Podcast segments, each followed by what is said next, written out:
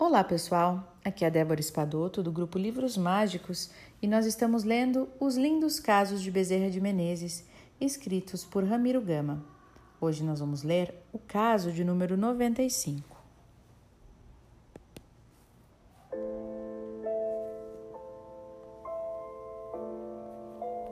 Solar Bezerra de Menezes. Luiz Montolfano, diretor do Solar Bezerra de Menezes, sediado nas imediações do campo de São Cristóvão, lutava para receber subvenções atrasadas dos cofres da prefeitura do estado da Guanabara. Tantas vezes havia ido àquela tesouraria. As desculpas eram as mesmas. Não há verba, aguarde mais uns dias. E isto durava um ano. E as crianças, sob sua guarda, passavam sérias privações. Tanto mais que havia obrigado mais algumas dezenas de crianças fiando-se naquela ajuda financeira. Como tentando um último esforço, fez uma prece ao espírito de Bezerra e compareceu à repartição incumbida do pagamento. O serventuário que o atende lhe pergunta em altas vozes qual é o nome da sua instituição.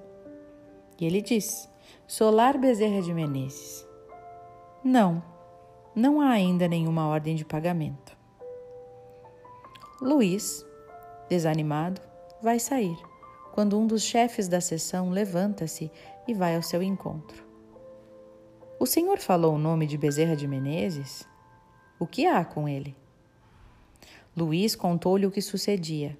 Há um ano vinha tentando receber as subvenções atrasadas. Eu não sabia, meu amigo, que se tratava de uma instituição com o nome de Bezerra de Menezes. Por gratidão ao seu espírito, de quem já recebi tantas graças, sou obrigado a trabalhar pela sua causa. Deixe comigo o número de protocolo e vou se indicar. Volte amanhã para saber o resultado. No dia seguinte, Luiz Montolfano voltou e, com sua surpresa e emoção, viu na tesouraria a ordem de pagamento das subvenções e até hoje não encontrou mais obstáculos. O nome de Bezerra de Menezes abriu-lhe todas as portas.